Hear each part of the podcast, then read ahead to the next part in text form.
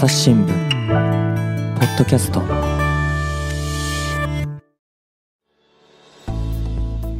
朝日新聞の木田光です。え本日はですね SDGs の2つ目の目標、えー、と飢餓をゼロにっていうものについてとお話ししていきます。えー、とゲストが橋田正樹さんで、えーメディア事業本部ブランドプロモーション部から来ていただきました。よろしくお願いします。はい、よろしくお願いします。はい、ちょっとですねテーマ少しだけご紹介したんですが本日の話題は何になりますでしょうか？はい SDGs 未来テラスというオンライン番組を始めているんですが、はいもう足掛け2年ぐらいになります。えこれが1月25日にですね、世界を覆う食と健康の危機というテーマで開催するというその内容のご案内になります。はい。で、えっ、と、食といえばですね、あの、まあ、いろんな話題あると思うんですけど、うん特に今回こう掘り下げていく内容はどんなものになるんですか、えー、飢餓ですね。飢餓ですね。飢餓、貧困、まあ異常気象、もろもろ途上国を取り巻く食と健康が危機的な状況にあるということを知っていただく会にしようとうん。思って企画しました。はい。で、あの、まあ、詳しくはこのオンラインイベントでもお話ししていくんですが、ちょっとそれのですね、ご紹介をいただけたらと思うんですが、はい。あのネタばらししないあまりネタば程度にらしそうですね、しない程度に。あのーこのテーマに、まあ、そもそもちょっと今回取り組もうと思ったきっかけみたいのありますか、そうなんです。あの、実ははい。これ、ほぼ2ヶ月に1回ぐらい開催してるんですけど、8月にですね、はい。足元から世界平和を考えようという会を開催して、サヘルローズさんをお招きしたりしたんですけれども、その際にですね、えーっと、世界で起きている紛争ってどれぐらいあるんだろうかって私調べたんですね。木田さん、ちょっとこれご覧いただけますか、はい、あ今世界地図があってですね、だいぶ赤いですね。半分ぐらい、まあ印象だと。あ赤いところが世界で起きている紛争の、まあ、地域なんですけど、はい。スウェーデンのウプサラダウプサラ大学の資料なんですけど、はい。55の国と地域で紛争、係争、内戦みたいなのが起きているというかことなんですね。ん。いや、これちょっとお恥ずかしながら、いや、そうなんです。そんなに多いんだって、ウクライナとかうん。ガザとか、もちろんますね。あまあこれ2022年なんで、ガザはまだもしかしてあれですけれど、うん。うんそういうところは浮かぶんですけど、うん。まあ、55もっていうのはちょっと、それで、うん。そう、なぜこんなに、まあ、例えば国連加盟国で190ぐらいでしたかな。はい。そうすると3分の1ぐらいになりますよね。えーざっと換算すると、はい。なぜこういうふうになってるんでしょうかっていうのを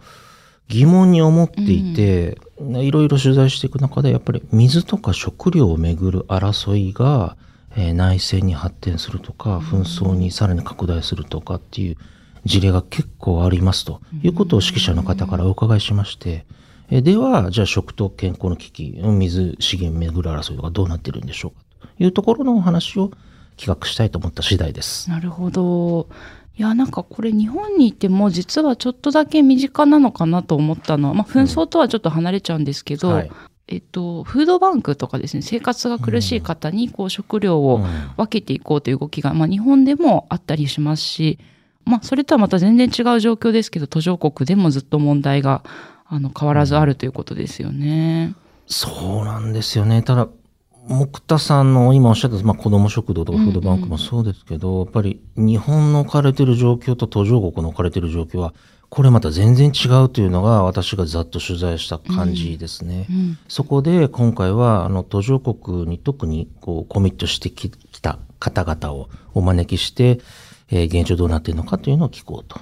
いう感じです。で、あの、飢餓っていう言葉もありましたけど、えっと、世界中の人たちどのぐらいこう食にアクセスできてるのかっていうのは、うんなんかデータとかありますか？そうなんですね。えっと、国連食糧農業機関というところの調べだと、飢餓に陥っている人が、まあ、大体8億人と言われています。うんえっと、世界の人口がまあ80億人ですので、えーまあ、10人に1人は飢餓的な状況だと言われています。うんえーまた別の資料によると、えー80億人のうち約3割、24億人に相当する人が食料に安定的にアクセスできる状態にないとも言われているんですね。はい。というところで、なかなか日本と世界の置かれている状況っていうのは違うんだなというのが私の印象です。うんうん今見せていただいたグラフ、これ2005年からの数がありますけれど、うんまあ一時ですね、2015年らへん、こうちょっと下がった時もありながらも、やっぱり横ばいでずっとこう8億、7億らへんをこう、なんかいってるっていう感じですよまね。あ、改善の兆しがなかなか見えないというところなんでしょうか。んなるほど。根深い問題があると思いますね。で、あの、まあ、当事者の方ですね、支援を続けている方とかに、今回のイベントでは、あの、お話しいただけるということなんですけれども、あの、解決策を模索している方々にお会いしてこられたと思うんですが、うんまあど、どんな方、今回ご紹介されますか？えっと、今回はですね、えーモデルの千葉クララさんにご出演いただきます。千葉さんは、えー15年間にわたって WFP、国連世界食糧計画の活動を続けてこられました。それで、えーまあ、コロナ前までほぼ毎年のように途上国に行かれて、まあ、食の現場を視察されて、えー衛生状態を改善する啓蒙活動に取り組んでこられました。うんうんこの写真ちょっとご覧いただけますか？あ、はい、今、親子ですね。ちっちゃい子供と。はいはい。千葉さんが思い詰めたような表情で、うんお母さん、アフリカ系のお母さんと、ね。えー血のみ子を抱えていらっしゃる、このお母さんを見ている写真ありますね。はい。ザンビアなんですけれども、医療が乏しくて、まあ、医療のインフラが整ってなくて、まあ、何時間も歩って、えーお医者様のいる保健所にようやくたどり着いた、えー母子がいるんですが、えーたどり着いた時には、なかなか深刻な状況で、というところで、こういうふうな思い詰めた表情をして、うんお母様の手を取るというようなことも何度も経験されていらっしゃった方ですうね。ん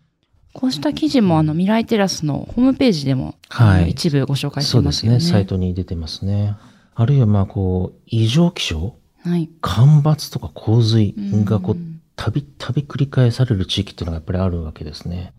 そうすると、この異常気象っていうのはやっぱり社会的な弱者の生活基盤を直撃するわけなんですよ。そうすると、やかやっぱりなかなかそこのう底辺の暮らしから抜け出せない、もう全てを失ってしまう生活が続いていくというような状況をご覧になってきた方で、うん。じゃあそこから、そういう負の連鎖からどうやってこう逃れるように支援を考えたらいいんだろうかみたいな、そんなお話をしていただこうと思ってます。あの、いくつかこう、なんか印象に残ってる言葉もあるそうですね、千葉田さん。そうですね、ありますね。都市ほど、都会ほど闇は深いうんとおっしゃった言葉は印象に残ってますね。例えば、えー、アフリカのケニア、ナイロビなんていうところは、高層ビルがいっぱい立ち並んでいて、まあ、電子マネーも結構普及してるんですけど、その一方で、まあ、アフリカ最大級のスラム街があって、うん千村さんはそこにも行かれて、で、そこでの子供たちとの触れ合い、無邪気な、あどけない表情を浮かべる子供。うん、でもその後ろで、まあ、例えば衛生状態極めて悪くて、うーん、汚物の処理も大変なところだった、みたいな、そんなお話をお伺いしましたね。はい。確かにこう、先途上国と言ってもいろいろな状況あると思うんですけど、都会の中でもっていうのは、うんあの、そうなんです。ねはい一見すると、まあ、高高層ビルの立ち並ぶ、まあ、アフリカ最大の都市かもしれませんが、その一方で、スラム街がすぐ近くに、えー依然として、まあ、数十万人の方が暮らしていると。うん衛生状態も極めて劣悪で、そこから抜け出すのは難しいと。じゃあ、その負の連鎖をどうやって断ち切ったらいいんでしょうか、うん。ということを皆様と一緒に考えたいというのがこの企画の趣旨になります。うんうん。あの、千葉さんが行かれた場所は、あの、まあ、視察するだけじゃなくて、おそらく支援の様子とかも見てこられたと思うんですけど、その感じはどういう、あの、取り組みとかを見てこられたんですか？学校給食うんっていうのがあります。はいえっ、と、まず子供たちにえきちんと栄養を取ってもらうための給食を支援するというのが WFP の活動ではあります。あともう一つ、衛生状態を良くしようという取り組みもあります。あのうん手を洗う。で、うがいをする。なぜこれが必要かと言いますと、やっぱり飲み水もんどちらかというと清潔じゃないところがありますよね。そうすると、えーお腹を下して、で、脱水状態になって、またお悪い水を飲んで下痢になって栄養失調になるっていう、こう、多々いらっしゃるんですね。でそうした状況を少しでもなくしていこうと。まずは手を洗うことから始めようみたいな、うんそんな活動もやってらっしゃいます。でもちろん、千葉さんは学校現場で給食、調理の現場ご覧になっていいらっしゃいましたけど、その一方で当然、子供たちの家庭の様子、うん、もご覧になってきたので、そういったこともお話しいただこうと思ってます。うんうん。いや、あの、千葉さんの国連のですね、ホームページに載ってたインタビューで面白かったのが、なんか必ずこう、現地のものを食べたり、うん。あの、日々の生活をなるべくこう、肌でも実感しようということで、うんなんか、あるところでタランチュラをですね、なんか油を、で揚げたタランチュラをうん食べるぐらい、まあなんていうか、現地の方の生活をこう、学ぼうとされる方なんだっていうところが、これまたこう、なんというか、勇気があると言ったらあれですけれど、まうんあ、そのぐらい密着して、あの、活動されてるんだなって、ちょっと伺いましたね。トータルで WFP の活動15年間やってらっしゃいますので、うんこれはもう、後、後のというのか、今日の千葉さんの価値観を形作っている活動になっているなとうんいうふうに私はお会いして思いましたうね。んとても影響を受けてらっしゃいます。なるほど。で、あの、他にもですね、えっと、いろいろ支援のえ方たちが、イベントではご登壇されるんですよね。えっ、と、国連 WFP からはですね、日本事務所代表の津村康弘さんにご出演いただきます。はい津村さんは、えー、1998年 WFP に入って、まあ、25年ぐらいうん活動されてきましたが、まあ、アフリカ8カ国に、まあ、駐在して働いたご経験もおありです。で、えー、例えばですね、この写真ご覧いただけますか？これ。なんかこう、草がいっぱい生えてますね。これ場所はな、どこなんでしょう？あの、草じゃないアフリアアフリカで、あの、さ菜園。ああ、の再現ごめんなあのさい。な、なんでこういうのが必要なのかというと、やっぱり少しでも自立につなげる、あの、食作りみたいなのも必要なんで、そうした活動もやってらっしゃったり、その現物支給みたいなものもありますね。まあその農業用水、えーとか、まあ、まあ、どうやって、まあ、田畑にこう水を持ってくるかとか、農業生産力をどうやって高めるかみたいなアプローチもやってこられた方です。うんつまり、支援する場合には、まあ、当座食べるもの、あるいは飲む、えー飲む、飲む水が必要な方もいらっしゃいますけれど、中長期的に見て、この方々が、現地の方々が安定的に食料にアクセスできるようにするにはどうしたらいいのか、ということを絶えず考えて来られた方です。この方が津村さんです。ですので、えー現地、途上国の食の事情について極めて詳しいということが言えると思いますね。いや、今私が草と言ってしまったやつは、あの、野菜だと思うんですけれど、ね。確かにあの、なんていうか、途上国の支援っていうと、やっぱり緊急的な、こう、今、食べれるものを、あの、お渡しするっていう印象もありますけど、それだけじゃなくって、生活の中で自分たちで作れるようにっていうことも教えるんですね。それを津村さんはやっぱり包括的なアプローチ、包括的な支援とおっしゃってましたけれど、やっぱり両方必要なんでしょうね。で、この、例えば農業用水の整備とか、あの、農業生産力を高める、収量を高める、はい。作物の収量を高めるうん。取り組みっていうのはやっぱり現地の方が自分たちでできるようにうんっていうのが最終的なゴールですので、そのためのお手伝いを WFP としてもやっていらっしゃるということですね。世界最大の人道支援機関で、2020年に、えー飢餓ゼロを目指す戦いを続けているということで、ノーベル平和賞を受賞した団体になります。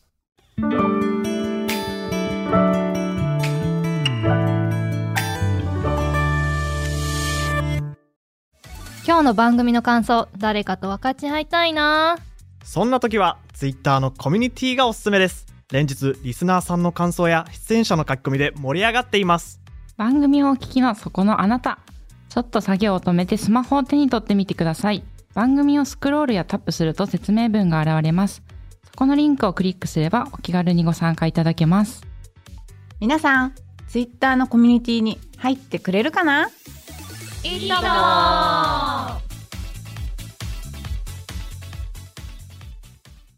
いや、本当にこう、先ほども一番最初にもありましたけど、紛争とかも、あの、なかなかなくならない中、本当に大事な活動ですよね。本当そうですね。やっぱり紛争が起きると、やっぱり難民、あるいは国内避難民が生じます。うんそうするとその方々は木の実木のまま住んでいるところを追われてしまうわけですよね。そうすると食べるものもアクセスが十分できなくなってしまう。じゃあその方々の、じゃあ命、どうやって担保していったらいいんですかっていうところで、本当にこの WFP の活動とか食の支援っていうのが大事になってくるんだと。そうした時代だと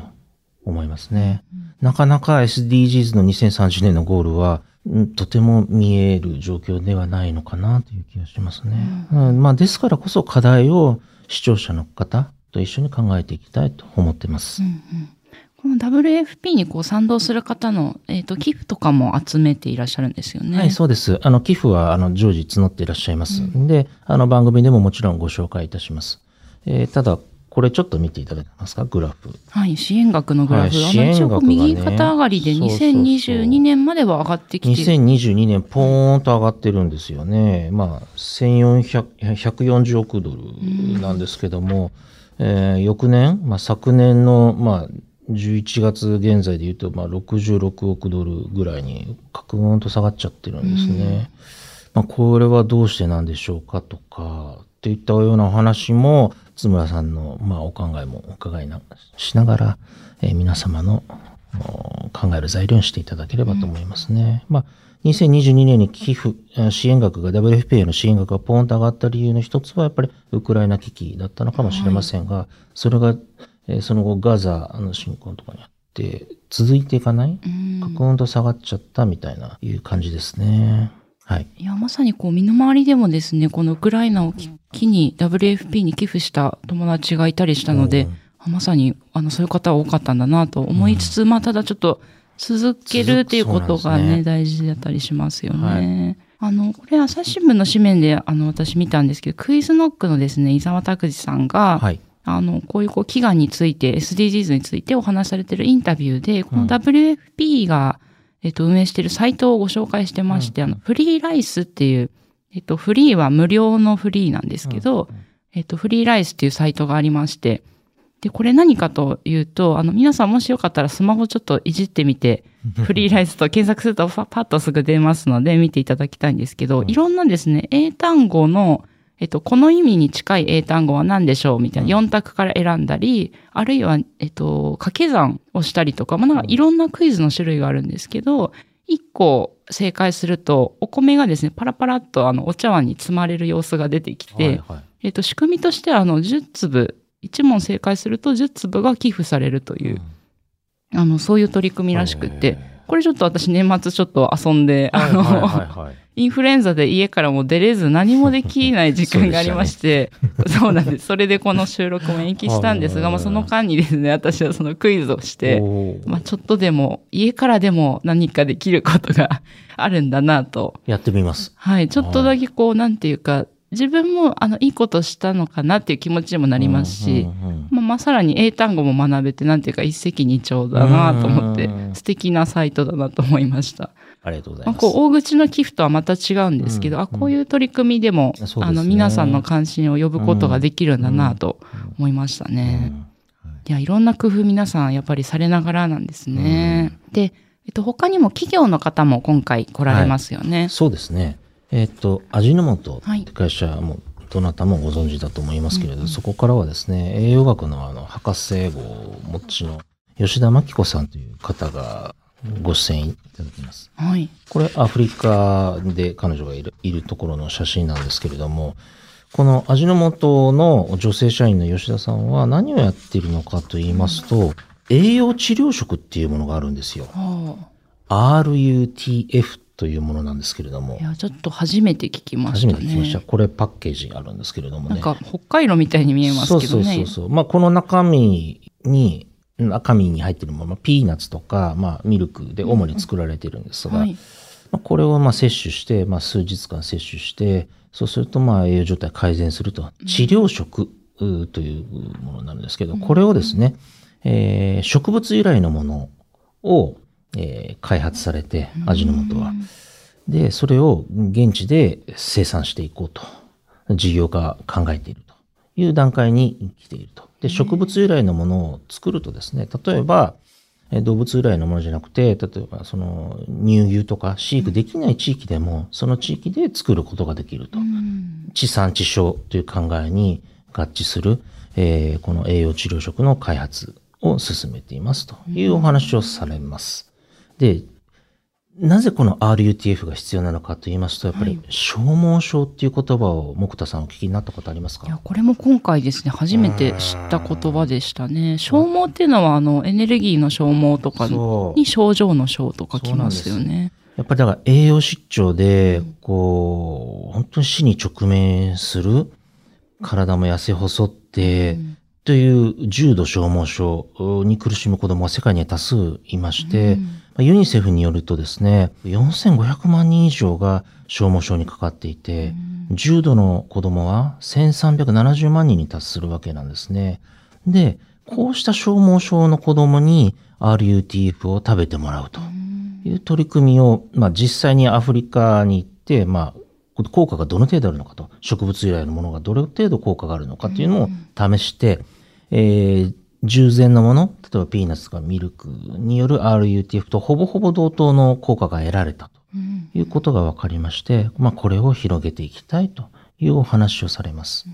で、やっぱり吉田さんもおっしゃってたんですけど、脱水症状になる。うんで、そうすると、んなんとか水を飲もう。だけどその飲む水が汚れてしまっていると。そうするとお腹を下してしまうと。そうすると再び、まあ、下痢になって、で、栄養失調になってっていうその循環、うん、悪循環になっちゃうそうなんですね。で、そうした状況を少しでも改善したいというところなんです。はい。で、今、25日が、あの、この未来テラスの放送なんですけれども、それに向けて、えー植物由来の RUTF、えー入手できるかどうか、今、チャレンジしていただいている ところでございます。現場に持ってきていただけるかもしれませんそうなんですというところなんですね。あの、私もまだその結果はわかんないんですけど、うんうんあの、持ってきていただけたらですね、あの、MC の根本美桜さんにも、あの、食べていただこうかなと。うんで、感想もお伺いしようかなと思ってますうん。この RUTF っていうのはですね、やっぱり数日間摂取して、うん、ということになりますね。だい一袋だいたい500キロカロリーで常温で長期保存できるという感じで、えーまあ、通常はトウモロコシとか大豆とか、あービタミンとか、そういったものが、で構成されている食品だということになりますね。今日のお話の中で開発中とありましたけど、うんなんで今まさにあのアフリカで食べてもらって試験したりとか、そうそうそうそうその途上なんですね。そうです。アフリカのマラウイで、あの、例えば、あの、例えばでの植物由来のものを作って、で、それが、えー実際に効果があると。うんほぼほぼ従来のものと効果があるということが、分かっているというところで、今後、まあ、事業化、どうやって進めていくん、まあ、いきましょうかというフェーズに来ているというところですね。広がっていけばな、というふうに思います。うんはい。いやビジネス面でもこうした取り組みがあるんですね。はい。そうです。やっぱり食を通じて、まあ、あ課題解決を目指す会社、それがまあ味の素さんだということだろうと思います。その象徴的な事例だと思いましたね。うんで、えっ、と、それから伊藤忠の方もはい。来られますね。そうですね。こちらはですね、えっと、まあ、脱炭素につなげる、まあ、ビジネスで、えーアフリカの住民を支援する仕組みというものを始めています。はい。えーアフリカのケニアではですね、やっぱり家庭用の調理燃料、料理する際の調理燃料、木炭結構使われるらしいんですけれど、それゆえにですね、まあ、一酸化炭素中毒で亡くなる方が年間60万人にも達しているというお話をお伺いしております。なるほど。これまではこう、食が足りないっていうお話してましたけど、うん食をこう料料理するときにトラブルがっていうお話ですね。そうそうで、一酸化炭素中毒で亡くなる、うん不幸にして亡くなる方が60万人いらっしゃるという方。そうした現状に鑑みて、じゃあ木炭より環境に優しい、じゃあバイオ燃料、例えばまあサトウキビなどを使ってですね、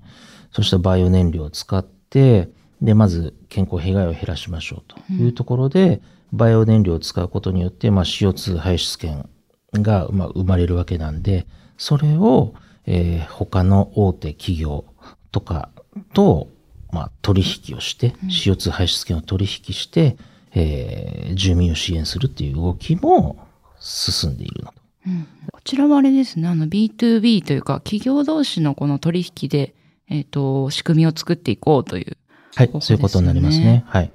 CO2 排出権の取引で、まあ、住民がバイオ燃料を購入できるようにすると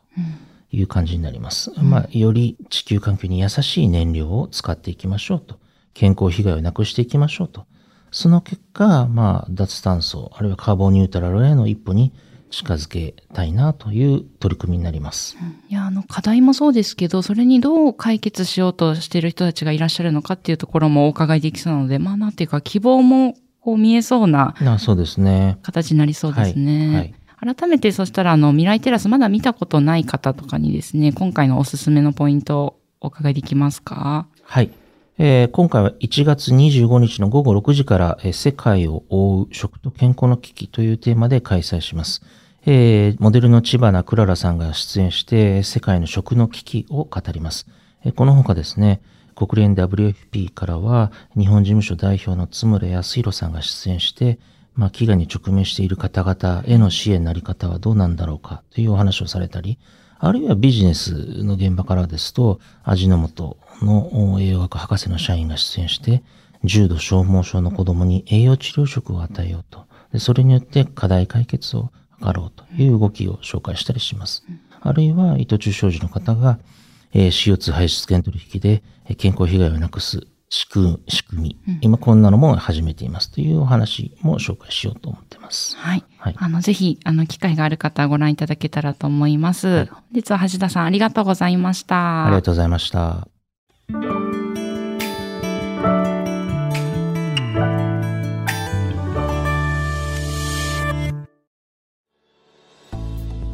はい、えー本日は橋田正樹さんとお届けしてきました。で、えっと、今回のこのイベントの申し込みの方法などを教えていただけますか？はい。えー SDGs 未来テラスという